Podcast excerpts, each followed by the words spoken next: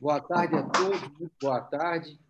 Mais uma live do nosso canal do Governo do Advogado, agora em parceria com o Sinfri, o Sindicato de Itajaí, da Indústria da Fiação e Tecelagem, é, com a participação aqui da diretoria do sindicato é, e os seus sócios integrantes. Vamos conversar, fazer uma conversa aqui coletiva sobre alguns temas eu vou chamar temas da moda, né? porque essa moda ela vem mudando semanalmente, diariamente. Né? É, temos aí algumas perguntas que já surgiram da primeira live da semana passada. Nossa live sempre é terça-feira, das 16 às 17 horas, né? para a gente tentar levar toda a indústria, toda empresário, especialmente Itajaí região, muito ligado ao, à Intersindical né? e ao Semfri, o sindicato, qual Erwin é o presidente. É, levar informação, informação atualizada, trocar ideia. Nesse cenário, é, vou chamar de pós-pandemia, embora não tenha acabado ainda, mas a experiência que acabe logo, né? é um cenário que a gente tem que se comunicar bastante, trocar ideias, tal, para a gente chegar em alguns consensos, né? Até por falta de julgamento dos entendimentos judiciais, a gente vai muito pelo bom senso, um pouco pela experiência, né? E muito pelas razões, né? Para ter argumento faz muita diferença. É, como somos em poucos, eu acho melhor a gente poder começar se auto-apresentando né, no primeiro bloco. No segundo bloco, a gente já começa aí a, a fazer uma, uma, uma resposta de algumas perguntas que já vieram da outra live, pelo chat e tal. É, e no último bloco, a gente faz um resumo aí, uma sugestão para já para a live da semana que vem. Vamos começar pelas meninas, por exemplo. Doutora Gil, por favor. Boa tarde a todos, bom dia ou boa noite para quem estiver assistindo isso em horários alternativos, né? A gente deixa a live aqui, aqui acontece ao vivo, mas também as pessoas podem assistir essa live em outros momentos a título informativo, que traz muitas informações importantes, né? Eu me chamo Gil Becker, então, sou advogada da área previdenciária, especialista da área trabalhista e sócia do Governo dos Reis Advogados, né? É, a gente sempre gosta de ressaltar, e aqui temos uma novidade até, né? Nós do Governo dos Reis Advogados, agora junto com o Sinfri, o Sindicato das Indústrias da Fiação e Tecelagem da Foz do, do Rio Itajaí, estamos apresentando então informações e orientações com base na lei, né? Para as empresas associadas que querem se proteger, proteger os seus funcionários, os seus colaboradores, os seus clientes e sair bem desse cenário, como o Murilo falou, né, de crise que foi causado pela pandemia do Covid-19. Obrigada. Doutora Juliana? Boa tarde a todos. Eu sou Juliana Galtieri, sou advogada no Governo dos Reis. Eu atuo na seara trabalhista e uh, queria dizer que estou muito feliz com essa parceria do Governo dos Reis com o Sinfri, dizer que uh, esperamos que os dois po possam crescer, né? E me utilizo das palavras da doutora Gil em outras lives, que nós, advogados, estamos doando as nossas horas, né, estudando para tentar levar informação a todos, e espero que isso, de fato, possa uh, contribuir. Então, muito obrigado, que seja uma ótima live para todos nós. Edneia, obrigado. Edneia. Oi, boa tarde a todos, ou bom dia, conforme for o horário que cada um acessa. Eu estou mais na condição de espectadora, sou funcionário de uma das empresas associadas ao sindicato. Muito obrigado, Né. Aqui tem o, o Éder, deve ser o, o nome do marido dela, né?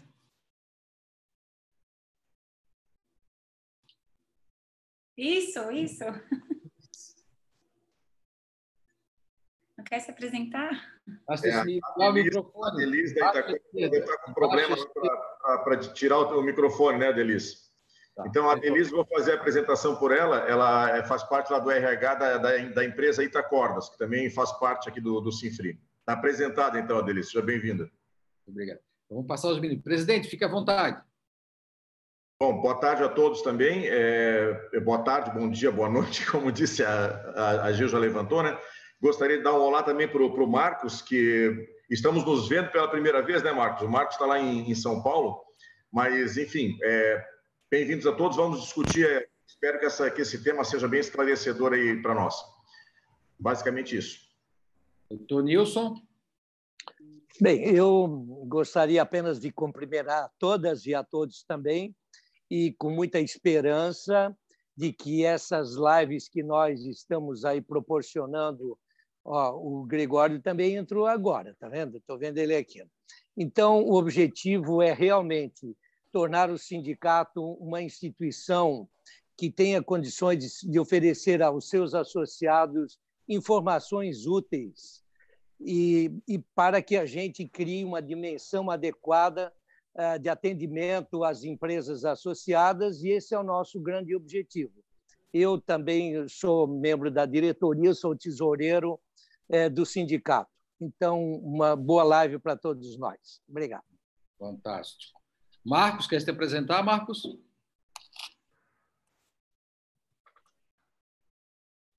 Embaixo à esquerda. Não, então, não tem problema. Então, Gregório.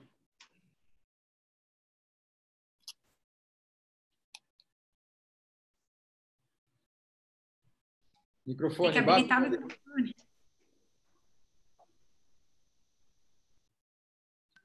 E agora? Agora sim. Agora ah, deu. Então tá bom. Então tá jóia. É que muita parafernália aqui. É, posto de trabalho meio improvisado. Bom, uh, Gianfranco, eu sou uh, gerente administrativo financeiro na Joyson, Joyson Safety System. Para alguns aí talvez recordem-se do nome Takata né?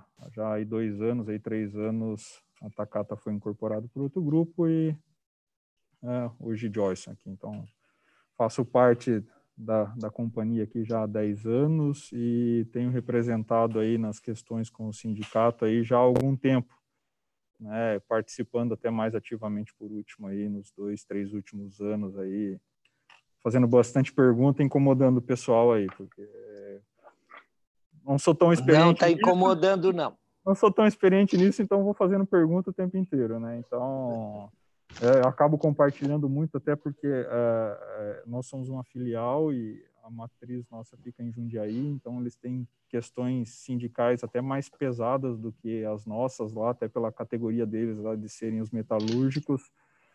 E eu acabo compartilhando alguns dos cenários nossos aqui, que às vezes eles até têm dificuldade para entender, né, por ser uma realidade totalmente diferente.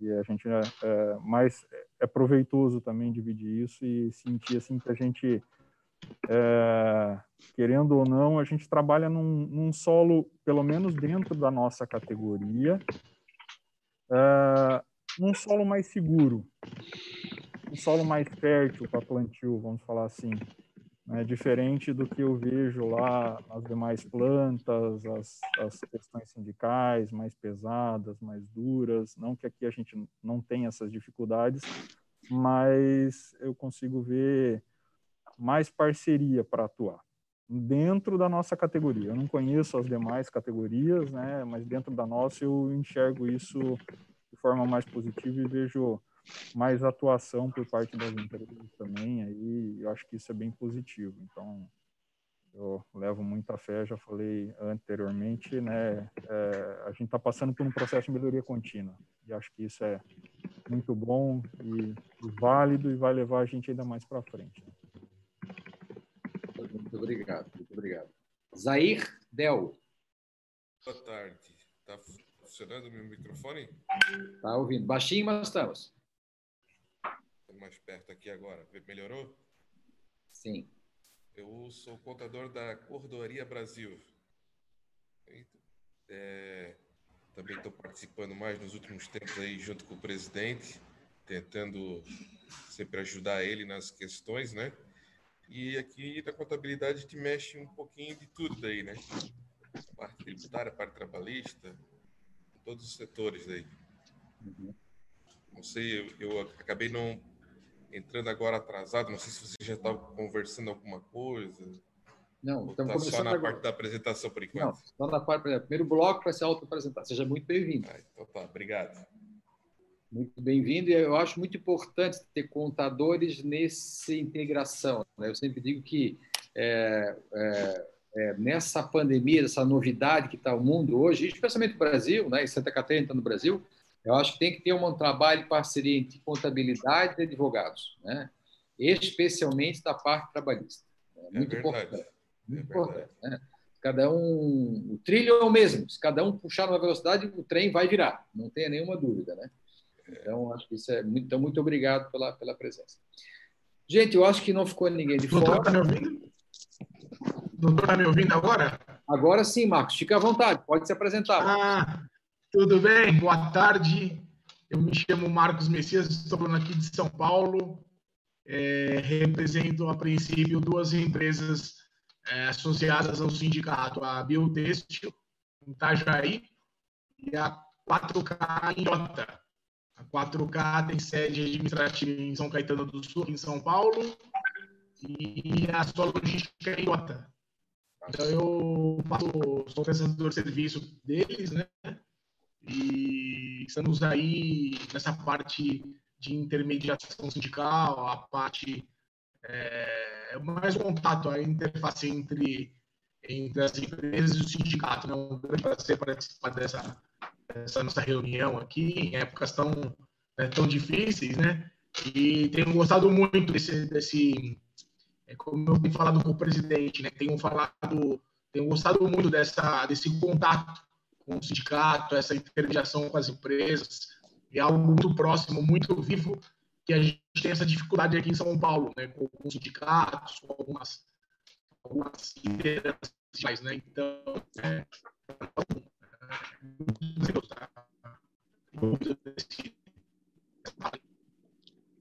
Marco, seja muito bem-vindo. É, a gente tem combinado algumas coisas com a diretoria, com o Herb. Com... Era dar uma puxadinha aí. O Eu não vou poder atender agora. E a gente vem é, aprimorando algumas coisas, ajudando um pouco o sindicato a, a ir para frente. Né?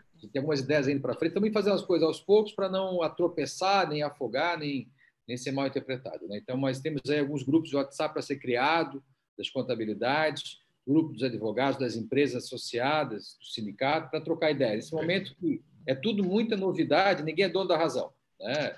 Temos aí temos o judiciário aí querendo, de alguma maneira, defender o trabalhador, né, que não é a função deles, né? A função deles é julgar, ser imparcialidade, né? Um, é, é, é um primórdio do, do, do, judiciário, sempre foi imparcialidade. Por isso que tem uma, uma justiça, que é a Deus, a justiça, com, com a venda para ser imparcial. Né? E na, na área trabalhista, é, com exceções, não são. Né? Então, e aí, além dos, dos trabalhos, tem o advogado trabalhista dos empregados, tem o Ministério Público do Trabalho, e tem o Ministério, antigo Ministério do Trabalho, hoje da Economia, mudado um pouco viés, mas com auditores, né? sem contar os auditores do INSS. Então, a gente tem bastante gente para gente para fiscalizar as empresas e cobrar delas. Então, as empresas têm que se organizar também. Né? Sindicatos, associações, para poder se organizar é, e fazer o certo da melhor forma possível. Essa é a proposta, né?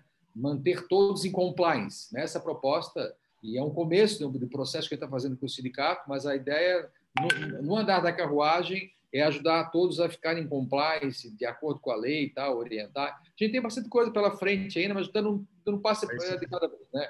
As lives é, uma é uma primeira atividade mais concreta, né? mais positiva, né? É muito que integra as pessoas, troca ideia e mostra um pouquinho eh, as dificuldades de cada um. É, então, eu vou inaugurar aqui a live já com algumas perguntas. essa live sempre é terça-feira, das 16 às 17 horas, e elas, elas uma, de uma terça volta pergunta para outra. Então já tem perguntas aqui da, da terça-feira passada, e digo isso para todo mundo fique à vontade de saber que vai, vai faltar coisa, pra, tempo para falar, né? que uma hora passa muito rápido, então vai sobrar coisa para terça que vem. E assim vai, a gente vai sempre tentando dirimir as dúvidas e ajudar o pessoal. Vou começar aí é, com o doutor Mauro, já para se, se apresentar e que não se apresentou ainda, e já vou lhe passar uma pergunta na sua apresentação, né? Mauro, é, é, possível ampliação do período das medidas, o que, que você acha? Perfeito. É, primeiramente, então, bom dia, boa tarde, boa noite para quem está nos assistindo agora, para quem vai nos assistir. Meu nome é Mauro Moraes, sou advogado trabalhista, integro a, a equipe do Governo dos Reis e é um prazer mais uma vez estar aqui com o pessoal do, do Free. Acho que essa parceria tem muito para acrescentar e hoje esse bate-papo nada mais nada menos do que algumas atualizações, alguns comentários e bate-papo sobre uh, a, a, essas novas medidas, novas leis e, enfim, esses novos tempos que a gente está passando. Sobre a ampliação do, do, sobre a prorrogação, na verdade, da redução ou suspensão dos contratos de trabalho, é, conforme, na verdade, em primeiro lugar, eu queria ressaltar para quem ainda não foi atualizado de que a medida provisória 936 ela foi sancionada e passou a vigorar hoje como lei, né? Então, hoje a gente tem a lei 14020, passou a vigorar hoje. Então, quem tinha uh, uh, acordos de reduções, etc., com a medida provisória, quem não fez, com a medida provisória não tem mais a possibilidade de fazer, então agora só de acordo com a lei.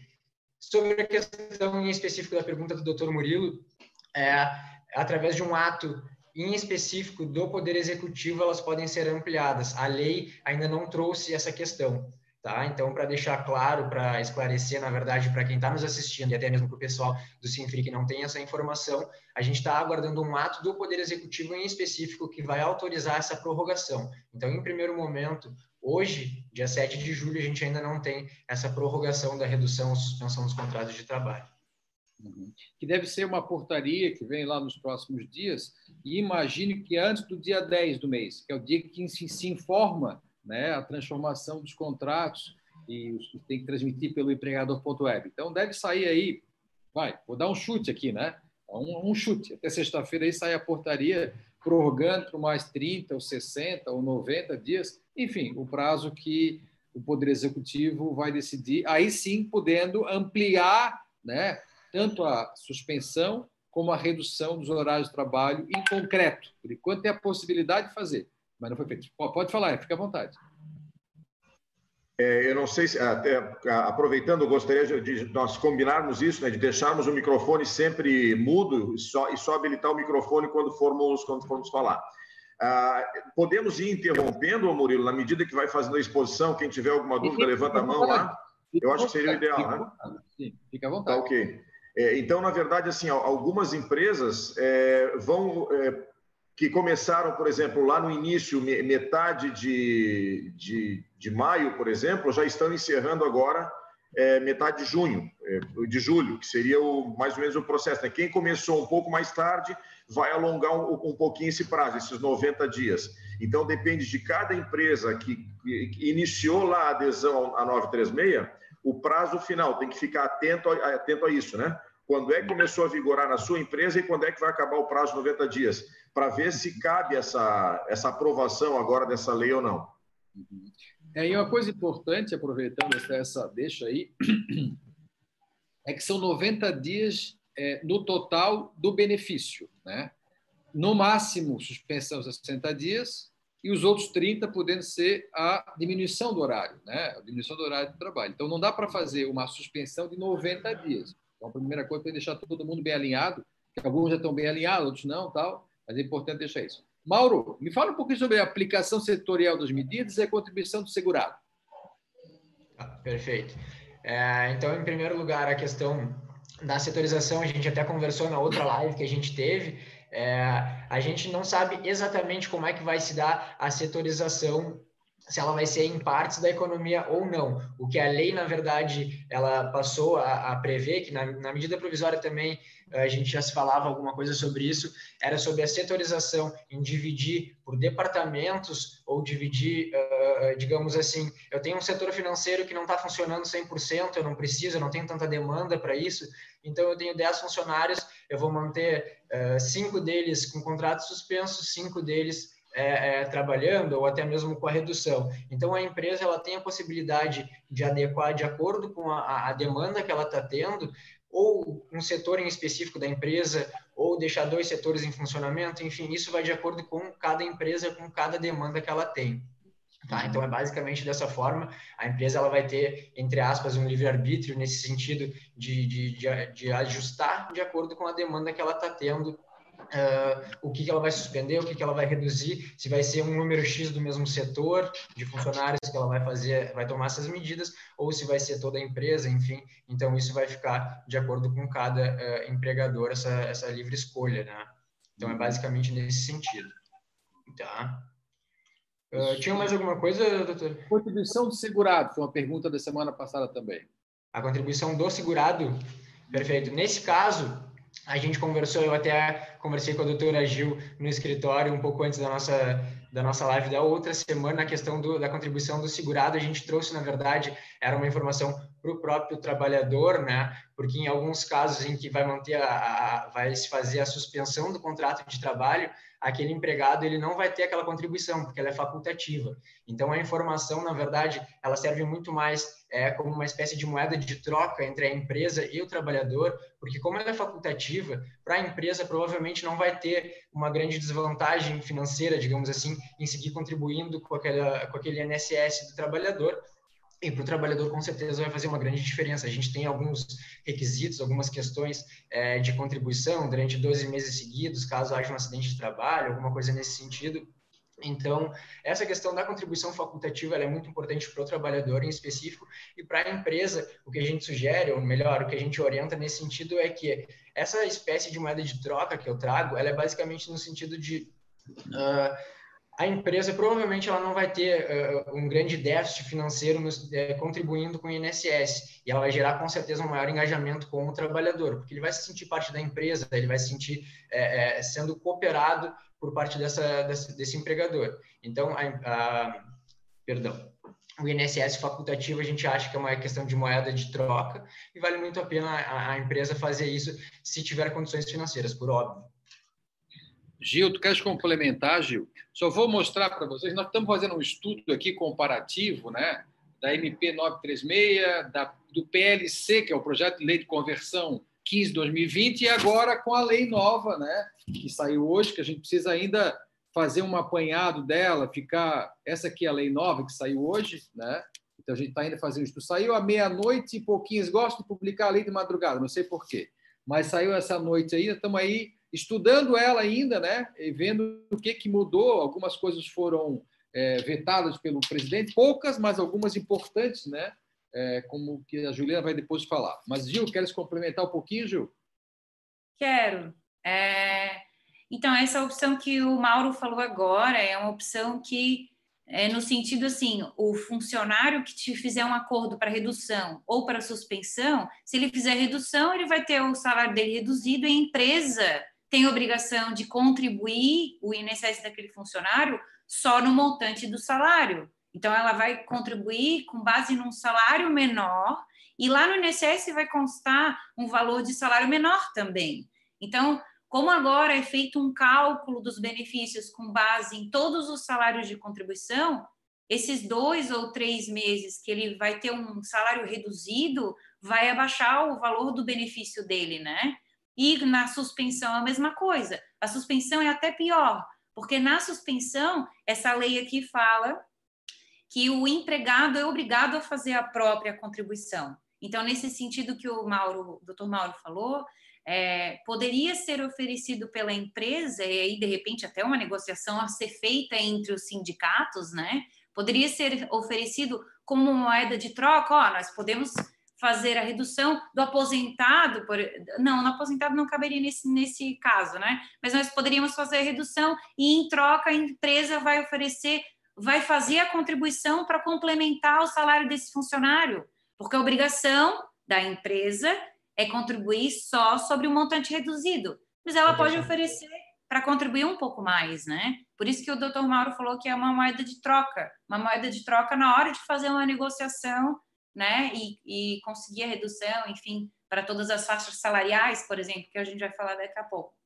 É, e é até legal, Gil, aproveitar o gancho, falar sobre o aposentado, né, que algumas pessoas estão é, tentando in, é, é, encaixar o aposentado num dos benefícios, pensão e interrupção. Né? Fala um pouquinho sobre isso, Gil. É, então, os aposentados foi uma das, das perguntas que nós recebemos, né? De acordo com essa lei nova, a lei 14.020, os aposentados, eles não podem receber o benefício emergencial, que é esse benefício emergencial de manutenção da, do emprego e da renda, né? Eles não podem receber, receber porque eles já recebem o valor da aposentadoria do governo, né? Então, agora, com a lei 14.020, que saiu ontem, né? Tá bem quentinha, o aposentado vai poder fazer o acordo com a empresa. Se ele preencher os requisitos para poder fazer o acordo de suspensão ou de redução, né? Por exemplo, ele tem que estar dentro da faixa de salário, é um dos exemplos de requisito que precisa preencher, e se a empresa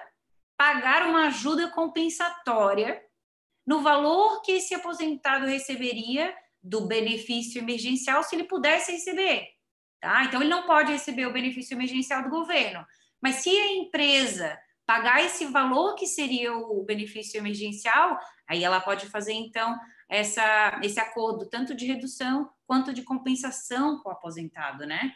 Esse, esse valor da, da ajuda compensatória, então, que a empresa teria que pagar, ela equivale a uma porcentagem do seguro-desemprego que a pessoa, é, que, a, que o funcionário teria direito se ele entrasse no seguro-desemprego, né? Então, a empresa teria que pagar essa ajuda compensatória. E a gente fala isso que tem alguns aposentados que eles voltam a trabalhar nas empresas, né, por ter experiência e tal, hum. e eles sempre são um caso particular. Não dá para é, colocar o aposentado junto com os outros empregados na hora de tratar pagamento, espe especiais é, é, formas, porque eles têm um, um, caso sempre um pouco mais especial. Não é, não é, não é pior nem melhor. Só, só, como é o caso agora do benefício, né? O doutor até pode reduzir o horário de trabalho dele, redução de horário, redução de salário, isso pode fazer. Porque ele não vai entrar no benefício que recebe do governo alguma ajuda. É isso que ele não vai. Uhum. O, o, Mas pode Murilo. fazer pagando, né? Se pagar essa ajuda compensatória, se a empresa se responsabilizar por esse pagamento, ela pode fazer tanto a redução quanto a suspensão. Na verdade, então, na verdade, então é, a, a, o que mudou é que o governo continua não se responsabilizando pelo pagamento. Só que agora, então, na, na, na 1420, ele permite que a empresa, ele permite trazer, o, trazer os aposentados para dentro da 936, desde que a empresa banque esses, esses valores. Seria mais ou menos isso, né? Nós temos, nós advogados, hoje acordamos cedo, a primeira live do dia foi às 8 da manhã com o pessoal de São Paulo, já para discutir o assunto, a gente poder ir acompanhando, né? Tem uma agora simultânea, nós estamos competindo com o pessoal do São Paulo lá numa outra live também. Então, acho que até, até na terça que vem essas coisas vão estar mais claras. Eu vou falar assim, mais sedimentadas, eu posso falar isso, um cimento sempre fresco, né? Mas já vai estar mais sedimentado dentro da caixinha lá, com mais clareza, né? Mas essas são coisas que vão, vão vir para frente ainda, né? Gil, é, me fala um pouquinho sobre a gestante e a garantia de emprego da gestante. A garantia do emprego do gestante a garantia, a empre, é, com essa lei nova, né? É, a, a, a lei nova veio para esclarecer dúvidas que surgiram depois da medida provisória 936, né? Não se sabia se. A, a, porque a, a gestante, depois que o filho dela nasce, ela já tem hoje, garantida pela lei, por outra lei, né? Ela já tem uma garantia no emprego de cinco meses depois que o filho nasce. Então, o filho nasceu, a, a, gestante deve ser mantida no emprego, ela tem garantia no emprego por cinco meses depois que o filho nasce. Agora, com essa a lei é, 14 14.020, ela esclarece que a gestante ela também pode fazer o acordo de suspensão ou de redução, mas ela não vai ter, ai, que dúvida agora sobre a garantia de emprego. Essa lei veio para esclarecer. A garantia de emprego da gestante, ela permanece com as duas. Ela vai ter a garantia no emprego pelos cinco meses depois que o filho nasceu, e depois desses cinco meses começa a contar a garantia no emprego que vem da suspensão ou da redução que ela fez com a empresa, tá? Então, quando a, quando a, a gestante, o outro empregado, ele faz uma, um acordo de redução ou de suspensão, se ele faz uma redução ou suspensão por 30 dias, depois que ele voltar para o salário normal dele, ele vai ter 30 dias de estabilidade no emprego. A gestante é a mesma coisa. Só que esses 30 dias de estabilidade, ou 60 ou 90, de acordo com, com o acordo que ela fez com a empresa de redução ou de suspensão, vão começar a contar depois dos cinco meses que ela tem por causa que, do nascimento do filho tá? Então, somam-se as garantias, era uma, uma dúvida que tinha que agora a lei veio para esclarecer. Doutor, doutora Gil, é, só, só uma, uma, uma, questão também, não necessariamente, necessariamente a gestante, mas é, na, da 936, ela diz o seguinte: se eu fiz uma, uma, uma suspensão, uma, uma redução de jornada por 60 dias, então ele tem garantia de mais 60 dias. Mas isso conta do que foi contratado ou se eu fiz, por exemplo, uma redução de jornada para 60 dias e aí resolvi em 30 dias chamar o pessoal de volta. A garantia de, de, de, de emprego, então, é por 30 dias, não, não pelos 60 que foi assinado, certo? É pelo tempo que durou o que durou. acordo com o funcionário. Se tu chamou ele antes, tu precisas ter um documento é, registrando que tu chamaste ele, ele antes, e esse documento também precisa ser transmitido para o Ministério da Economia e, e, Ministério da Economia, porque eles precisam saber que eles não precisam mais pagar o funcionário por 60 dias e só uhum. por 30, né? Então ela vai ter, o funcionário vai ter garantia pelo tempo que durou a suspensão ou redução do contrato de trabalho. Até, até vou fazer aí um adendo aí, aí puxar aí, fazer um pé de página aí, porque na área do direito do trabalho, contabilidade, advogados, enfim, todo mundo, tem o princípio da oralidade, né? Porque contrato de trabalho é carteira assinada e aquele contrato de experiência de sete, oito cláusulas. E é isso, né? Então, não está ali tudo que o empregado faz, não está ali tudo que está combinando com o empregado. A gente está sugerindo, agora mais do que nunca, descer isso num termo aditivo ao contrato de trabalho para deixar expresso a regra. Né? Mas era uma regra muito oral, e o que é oral depois, nós advogados temos dificuldade de provar em juízo quando vem uma ação trabalhista. Que as coisas estivessem escritas, bem combinadas, e aí tem uma diversidade. Depois vão passar para o sindicato alguns modelos de termos aditivos sobre confidencialidade, o direito de filmar e de verificar os instrumentos de trabalho. Você não pode botar a mão no computador do seu, do seu empregado se não tiver uma ordem disso e, e uma, um, um, um, acordo entre os dois. Chama-se termo aditivo contrato de trabalho. A, temos um material que vamos também distribuir para o sindicato, né, que nós fizemos, um materialzinho, uma, fichinha, que a gente fala aí do que é salário e o que não é. Lá depois de 2017, na reforma trabalhista, eu tenho ajuda de custo, auxílio alimentação, diário de viagem, prêmio e abono, que são cinco itens previstos no artigo 457, parágrafo segundo da reforma trabalhista, que é a lei 13467, aqui esses itens não são onerados na folha de pagamento. E pouca gente está usando essa forma. Então, hoje, o que nós estamos sugerindo? Contrato o empregado pelo piso da categoria e faça esses termos aditivos né, a ele ou ao próprio contrato novo dele, se é um empregado novo, essas adequações. Que você paga 3 mil reais, Erwin, para o teu empregado, na realidade você desembolsa 6 num, num, num custo anual, porque tu tem todos os encargos. Né? Se pagar dessa maneira aqui, previsto em lei, previsto em lei, não é nem interpretação do judiciário, previsto em lei, faz uma economia de 30%, 50% no final do ano de custo de mão de obra. Né? Mas isso não tem um limite, ô Murilo, dessa, desse, do quanto pode representar esses benefícios não, em relação ao, ao, salário base? Limite nenhum, está expresso na lei, limite nenhum, e pode ter, é, não incorporam, não integram, e pode ter habitualidade. A palavra é isso, habitualidade, está na lei. Não, não, não mandaram dizer, escreveram, entendeu? Então, isso aqui, por exemplo, mas isso já desde 2017, pouca gente usa, né? É, mas é que isso ou faz um termo aditivo ao trabalho, do contrato de trabalho atual, ou o contrato novo do empregado, que não é aquele de sete cláusulas de experiência, né? O contrato mais profundo, né? Que se, se adequa, mas já prevê as coisas, você sai com um custo de arrancada muito menor, né? E isso se for ter empregado, porque tem muita gente nas empresas ainda, Erwin, que são empregados por tradição, não por lei, necessidade. Muita gente trabalha para as indústrias se hoje não tem subordinação, ele não precisa ser, é, ser empregado. Né? Muita gente agora que fica em casa, as funções viraram home work eventualmente, é, necessariamente não, são, não serão empregados de vocês. Né? Então, assim, algumas empresas estão transformando em home work. Quem já é empregado, tu não pode descontratar para contratar de novo como PJ. Não é o caso.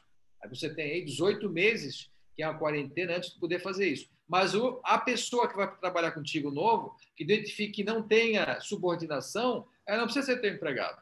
Isso a lei deu essa, deu essa condição. Mas se for teu empregado, sugerimos aplicar a lei, aplicar a lei que vai te fazer uma economia brutal. Primeiro discute se é empregado, se não é, analisa isso, se não tem subordinação, não é empregado.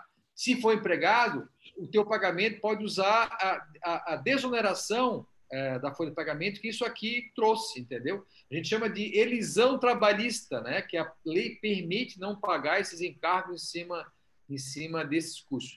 Gente, eu acho que esse, esse é um excelente tema para nós discutirmos, para colocarmos nas nossas reuniões de terça-feira às quatro horas, né?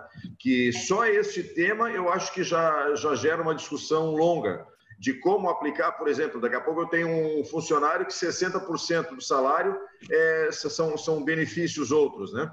E, e próxima live, olha só, isso aqui é a tabela que se discute, ajuda de custo, auxílio de alimentação. Ali está a lei, o artigo, o inciso.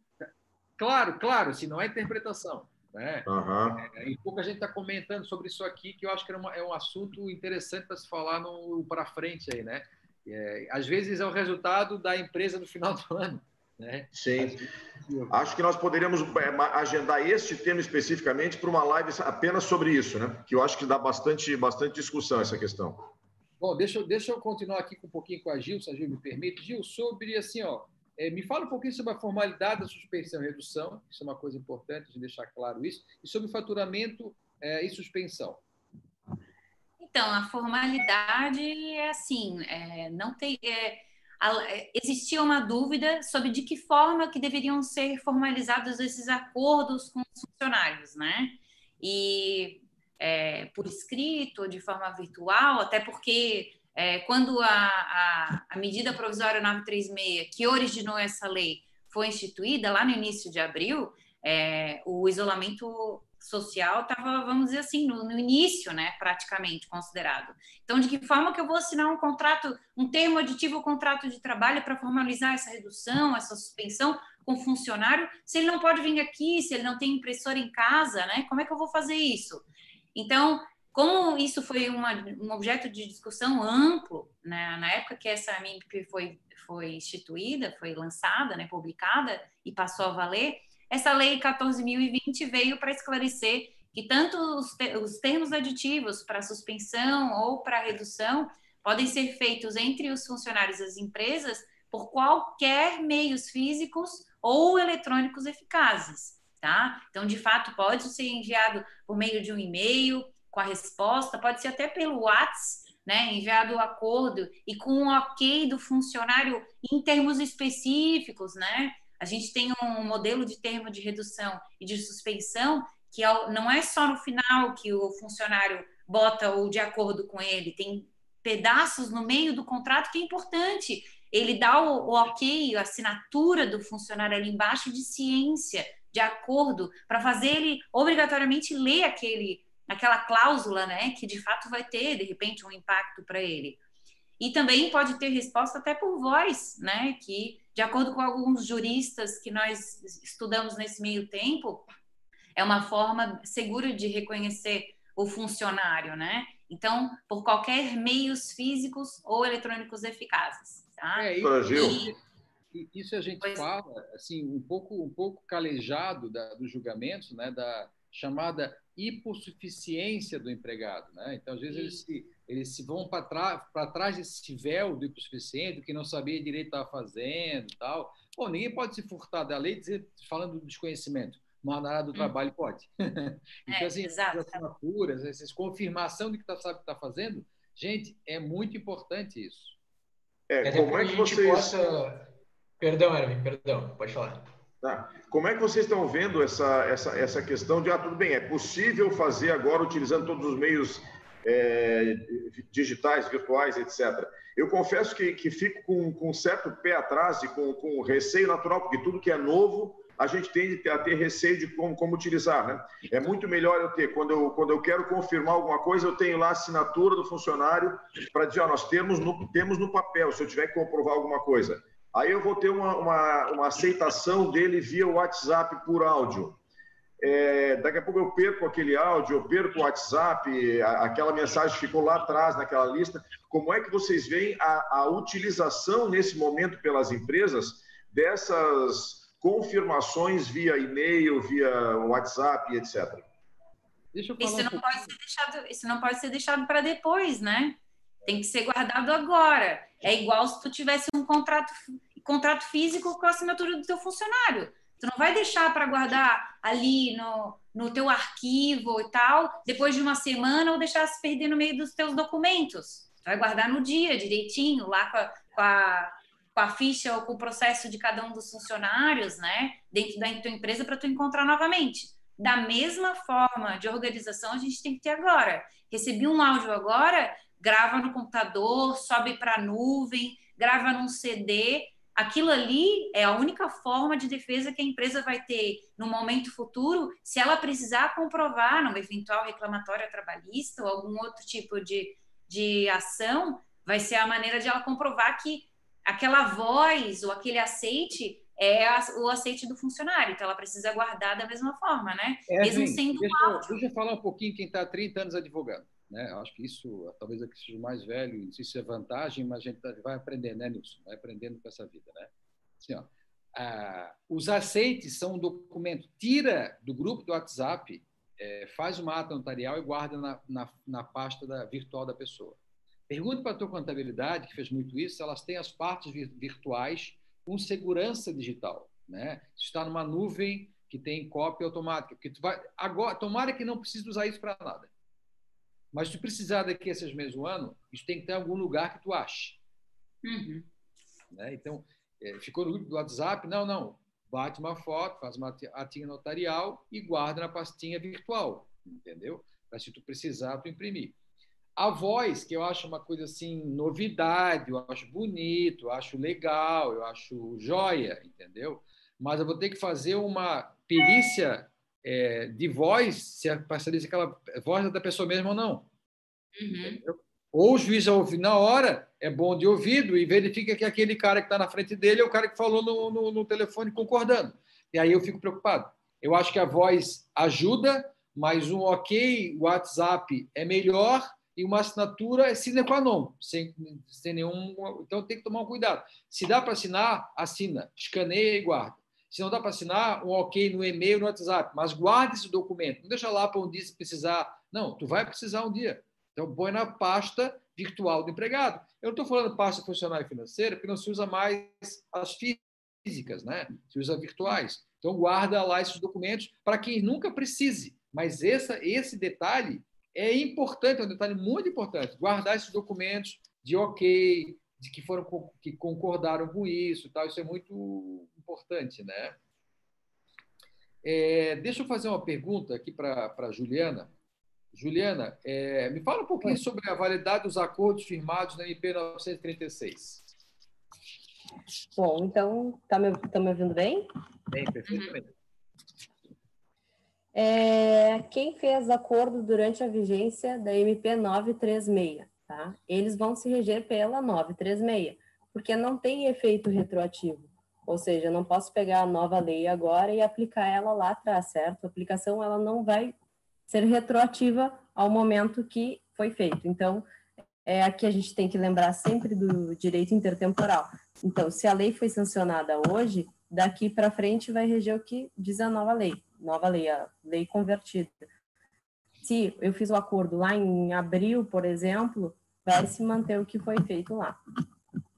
E isso tudo, gente, são impressões que a gente está tendo aí. É lógico que essa é uma regra, essa está clara.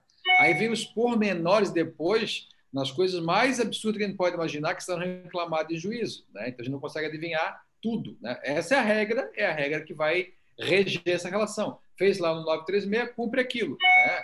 Se vai fazer uma nova na 1420, que é a nova lei, aí as regras mudaram, né?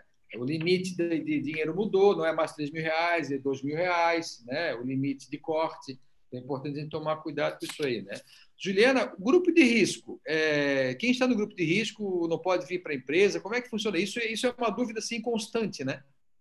É, é uma situação bem delicada, né? Então, aquele empregado que está no grupo de risco, uh, ele pode vir trabalhar ou ele não pode vir trabalhar? Bom, preferencialmente que ele não venha ao estabelecimento, à sede da empresa. Né? Se ele puder exercer atividade de casa via remota, é melhor. Eu vou até fazer um link ali, o doutor Mauro estava falando da questão da setorização. É, o empregador, ele, ele, ele tem o poder de decidir para a continuidade da empresa, é um poder diretivo dele, se ele quer assumir esse risco ou não. Ele tem que saber que há um risco, sim, se ele quiser. Não, eu quero que ele venha trabalhar aqui na sede da empresa, mesmo sendo grupo de risco, né? enfim, o empregado ele vai acabar se expondo, vai pegar transporte coletivo e o empregador ele tem que saber que ele pode estar sim, é, que ele vai assumir um risco de fato e que eventualmente isso pode trazer algum algum problema. Então, preferencialmente que ele fique afastado ou trabalhe em casa, enfim, é, meios que já foram previstos aí na medida provisória. E um assunto que eu queria levantar também, que foi tema da última live que a Juliana falou, que é a ultratividade. Né? É um nome bonito, mas é, foi vetado agora. Né? A lei, essa lei nova não fala, e a MP falava na ultratividade. O que é ultratividade? Acabar, acabava a norma coletiva em novembro de 2020. E tu não negociava com o sindicato por mil motivos. Porque não conseguiram sentar, está todo mundo na pandemia, medo de sentar. A, na 936, todos os acordos e convenções eles continuavam vigentes até ter um próximo. Né? E a 1420 acabou com isso, então não tem mais a ultratividade, foi vetado pelo presidente da República.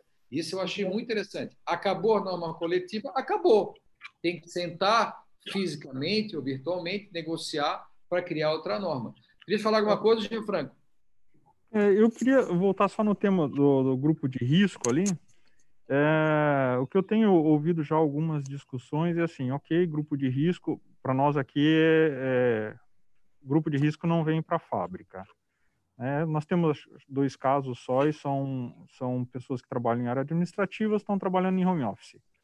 Mas eu tenho condições, eu tenho, né? Mas a gente tem discutido sobre condições de pessoas que são grupo de risco e trabalham na operação. Não tem home office para essa pessoa, não tem a, o que atividade.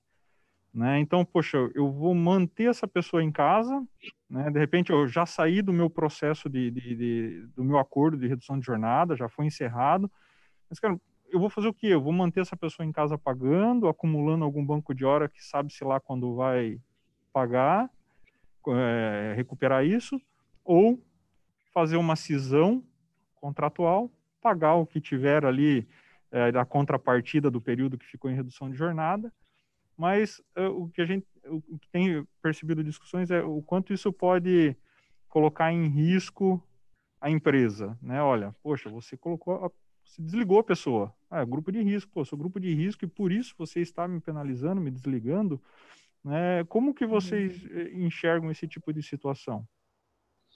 Deixa eu falar um pouquinho, eu sei que a Gil vai também complementar isso aí.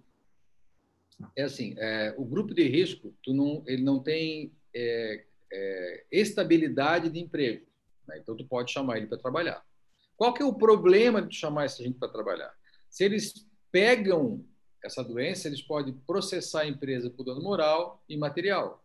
Esse é o risco. Esse é o risco concreto, entendeu? Que se tu chama a pessoa não vem trabalhar, tu adverte, suspende, demite por justa causa. Pronto. E se é justa causa, nem tem que indenizar estabilidade nenhuma que, ela, que esse da, da lei, né? Deu 90, 60 dias de suspensão, ele teria mais 60 dias de também de estabilidade, né? Essa garantiazinha aí eh, pontual, né? Se é, se é justa causa, não precisa pagar isso. Então, vamos lá, chama, é, adverte, suspende e demite se ele não precisar vir trabalhar. Mas todos vão querer, né? Vão querer. Todo, e aí todos vão querer, tem um risco. Como é que tu minimiza esse risco? Criando formas de garantia da saúde dele. Álcool, e só botar o álcool, só botar a máscara, só botar a luva, não basta que fotografar o álcool, fotografar a luva, fotografar tudo isso para te ter uma garantia e provar, mas fotografa e guarda no, no teu ambiente virtual seguro, né, na nuvem e tal, para se amanhã depois vier uma doença, vier um, um processo de dano moral material, porque tu provar que tu tomou todo cuidado. Quer falar, Juliana? Uhum. Não, só fazer um link, que é o caso que o Brasil inteiro está vivendo com os motoristas de ônibus, por exemplo. Muitos são do grupo de risco, a empresa está seguindo orientações uh, dos decretos, enfim, dos uh, governantes, quanto a, a, preservar a saúde do empregado, porque também é do interesse da empresa, então, no sentido de orientar e deixar tudo bem documentado, fotografado, né, uma, bem a palavra que a doutora Gil gosta de usar, documentar, fotografar, deixar bem uh, registrado que houve sim uma preocupação da empresa quanto a isso, que a empresa disponibilizou álcool gel nos coletivos, que a empresa realizou uma limpeza ao final, enfim, é, se tu vai assumir esse risco, então que tu pense na saúde do trabalhador que tu mantenha, enfim, faça um programa, né? Como o doutor Murilo falou anteriormente, faça um programa para manter a empresa em, em uma, uma, conformidade, vamos dizer assim, né? É. Com uma certa regularidade de uh, procedimentos de segurança, enfim, para que isso realmente não traga nenhum problema e nenhum risco né, o empresário. Erwin, é, é, só, só, queria complementar, então, para é, se, se entendi, porque essa era uma dúvida recorrente, que até no sindicato a gente recebe muito questionamento sobre isso. É possível, então, trazer um funcionário que ele, ele é do grupo de risco? O que eu entendi, é possível, não é contra a lei, mas o, o empresário tem que ter a noção de que ele está correndo um risco de, eventualmente, ter um dano moral na frente, etc.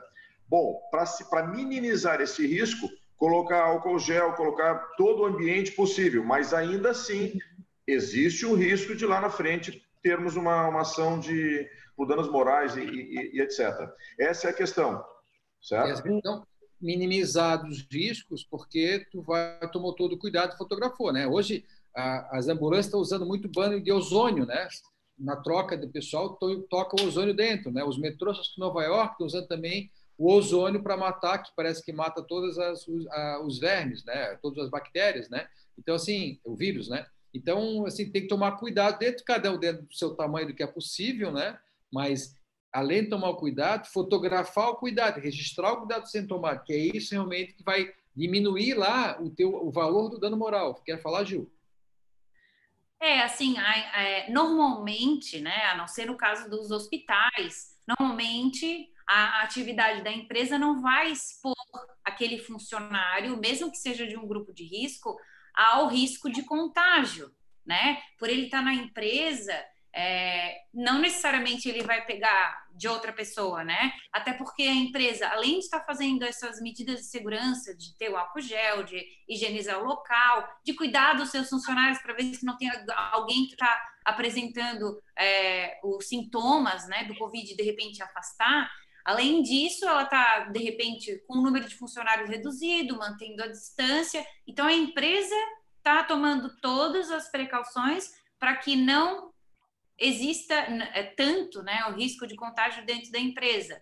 Então, é, a atividade em si da empregada, do empregado, não expõe ele ao risco. Então, não existe necessariamente uma justificativa para essa pessoa não retornar à atividade. Claro, o ideal, se você tem um quadro de 100 funcionários e existem cinco, existem 10 que são do grupo de risco, se aqueles funcionários não são essenciais, eles podem ser deixados em casa. Mas existem alguns funcionários para algumas empresas que são do grupo de risco e são essenciais para a empresa. A empresa precisa que aquela pessoa retorne, né?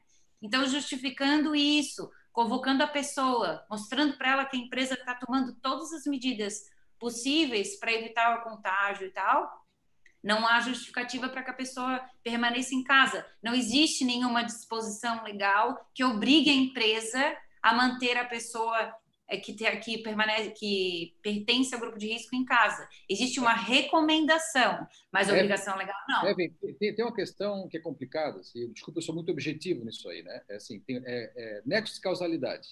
Uhum. Até, até a Dilma, pouco importava o nexo de causalidade. Não interessava. O que é o nexo? Se tem uma relação causa e efeito. Né? Dentro dos hospitais, é meio óbvio que tem uma relação causa e efeito. O cara pegou a doença dentro do hospital.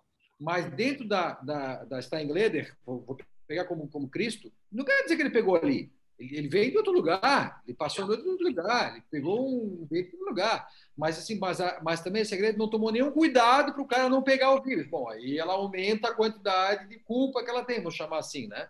Se ela tem lá luva, gel, fotografado, mede temperatura, esses cuidados que nem é muito caro de fazer, pode dar trabalho, mas não é muito caro, tu diminui. Bom, aqui não foi, porque a gente está cuidando, ele pode ter pego na rua. Se foi pegou na rua, tu não tem culpa de nada, então não tem dano moral nem material. Então, quando os advogados forem entrar com as ações, que olharem o teu compliance de saúde, se tu cumprir tudo, eles vão ficar com medo de entrar, porque nós gente trabalho agora, tu tem a sucumbência. Né? Se tu não ganha ação, tu paga o outro lado. Né? Até 2017 não tinha sucumbência. Pode falar, Mauro. Só queria fazer um link também com o que tu estás falando sobre a questão do compliance.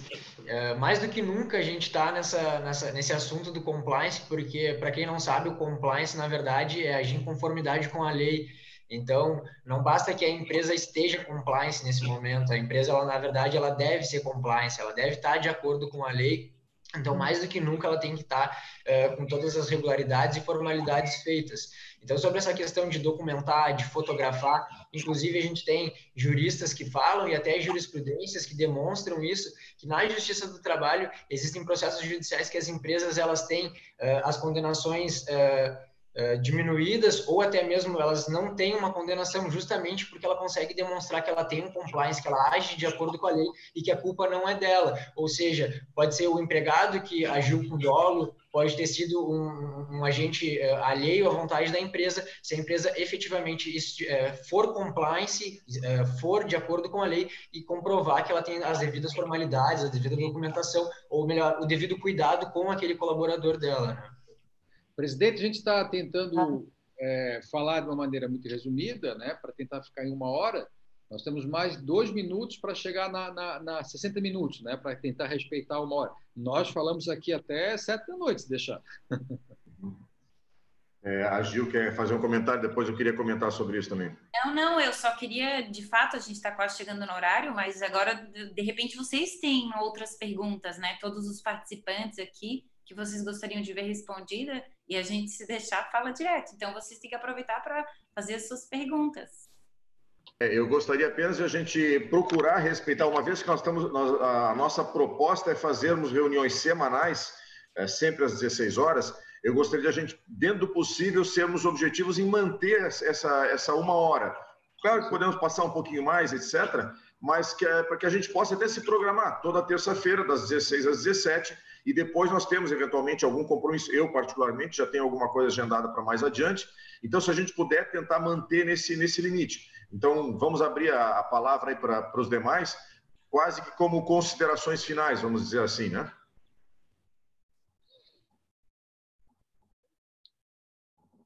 Bom, gente, é, se puder encaminhar, é, a gente já prepara a próxima live que vem. Eu sempre discuto com a diretoria, com o Nilson, com o Erwin. Ah, tem três ou quatro temas aí sempre na pauta para a próxima semana, a gente discute. O Erwin acaba submetendo também ao grupo aí do WhatsApp da diretoria, né? É, então a gente tem aí, amanhã já passamos para ele três ou quatro temas que podem ser interessantes para vocês. É, sem embargos desse dia, da semana que vem, a gente está para ajudar aí alguma questão que às vezes não dá para falar aqui no público, tal, no particular, com uma disposição para ajudar, o possível, fazer explicado para frente. E tem uma disposição, Erwin. Ok. É, apenas então para deixar todos, todos nós cientes, né, hoje já tivemos uma, uma adesão um pouco maior, as pessoas ainda vão assistir, depois vai ficar disponível, né, reforçando o que o Murilo já comentou no início. É, vai, vai ficar gravado essa, o acesso aqui à reunião pelo, pelo YouTube, mas é, é importante que a gente vá criando esse hábito e durante a semana ir pontuando as questões e que a gente vá trocando então informação é, em separado ao longo da semana. Gostaria de reforçar o fato de que é, como é, é, recente ainda essa estrutura que nós estamos montando, ainda precisamos, na medida do, do tempo, da disponibilidade que formos tendo ao longo da semana, criarmos os grupos WhatsApp de RH e o grupo jurídico, que são muito importantes para nós irmos trocando informação, mas isso nós vamos na, na, no caminhar da, da carruagem juntando, organizando as melancias, como se fala, né? Então, isso ao longo da semana vamos fazendo. Mas na semana que vem faremos uma nova, uma nova live, uma nova reunião virtual, onde nós vamos estar discutindo que tema. Temos alguns aí que a gente vai discutindo no nosso grupo ao longo da semana, tá certo? Só gostaria de deixar então um agradecimento a todos e quem mais tiver alguma consideração, por favor, fique à vontade. Um abraço aí para todos. Gente, é isso aí. Boa tarde. Nos vemos na terça-feira que vem, às 16 17 novamente. E a gente vai trocando mensagem com vocês e criando grupos de WhatsApp aí. Tá bom, gente? Muito obrigado a todos. Tá. Excelente. Obrigado, pessoal. Boa tarde. Murilo, é, boa tarde.